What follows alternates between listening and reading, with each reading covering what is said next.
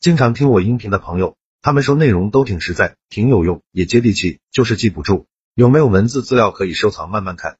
为了方便大家，我刚开了一个微信公众号，名字就叫做说话细节。公众号计划更新一千个口才情商技巧，非常值得反复阅读。现在已经更新一百多条了。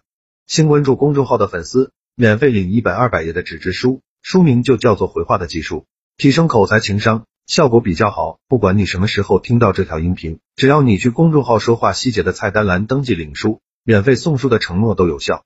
回到今天的话题，聪明了三十年还穷，我不想聪明了。一好人迷恋道德，生怕得罪人。坏人迷恋使用哲学，自己高兴就行。为什么富人的孩子都学社交手段而不读道德文章？你不会以为资本家都是以员工为上帝吧？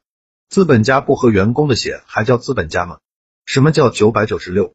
那就是吸管，吸员工血的吸管。为什么要教普通人的孩子去学弟子规、三字经，做个好人？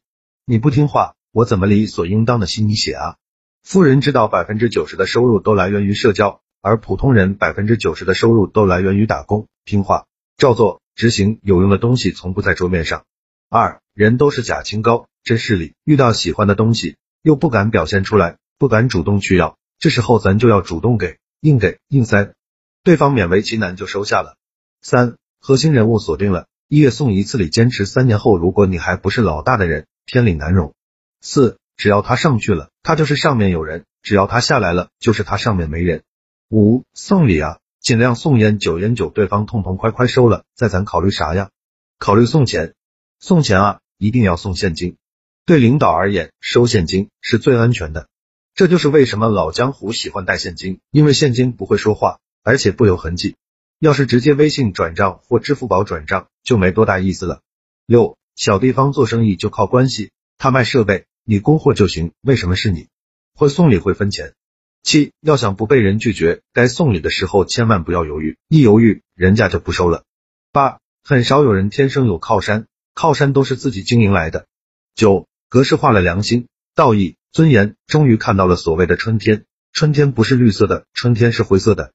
十，什么都是关系的产物，经营什么都不如经营关系，有关系什么都能化解，什么都能链接。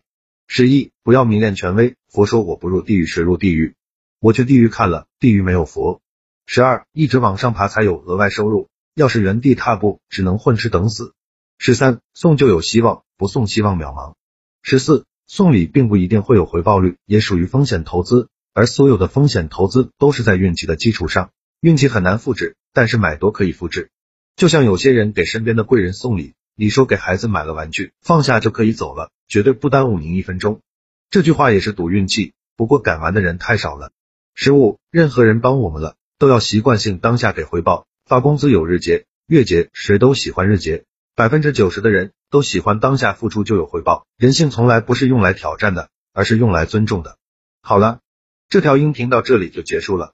想看文字版的文章，去我公众号说话细节就可以慢慢看了。记得免费领一本纸质书，二百页，很划算，肯定能让你短时间内快速提升自己的口才和情商。